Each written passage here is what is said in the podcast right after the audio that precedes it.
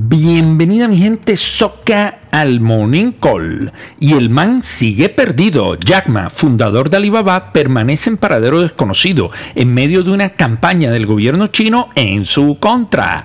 Esto debido al poder que le iba a dar Ant Group, la empresa de servicios financieros que nació en el seno de Alibaba y de la que es accionista mayoritario. Estaba destinada a protagonizar la mayor salida a bolsa de la historia. Esto en noviembre del año pasado pero las autoridades chinas congelaron la operación cuando apenas faltaban 48 horas para la fecha señalada. Está maluco el bejuco.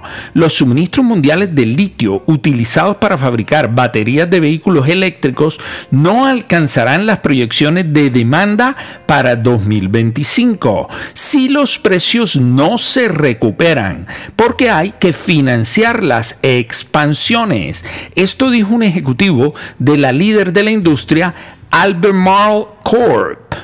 Explicado de otro modo, Papá, si los precios del litio están tan bajos, pues no vale la pena invertir para expandir su producción. ¿Llegarán a un acuerdo? ¿Quieren mayor tajada del pastel de los eléctricos? Amanecerá y veremos. Ojo al dato, el Banco de la República informó que con corte a octubre del 2020, la deuda externa de Colombia ascendió a 147.285 millones de dólares, lo que significó un incremento del 6.75% frente a octubre de 2019. Eso es un 54.8% del PIB nacional.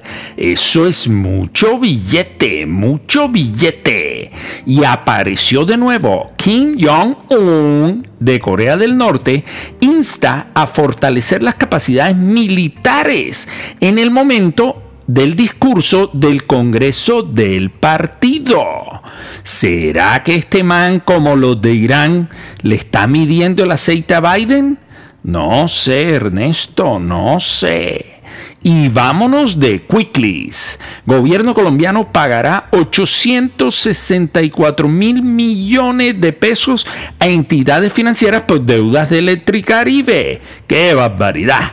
Estados Unidos pedirá una prueba negativa de COVID-19 a todos los viajeros que lleguen en avión al país. Deben hacérsela tres días antes de viajar. La Unión Europea busca que Biden acepte la tasa Google estrategia de la nueva fiscalización internacional de las grandes tecnológicas en el mundo. Ya se lo dije, están buscándoles la caída. Hoy es miércoles de alegría. Vamos a ponerle alegría a nuestras acciones hoy.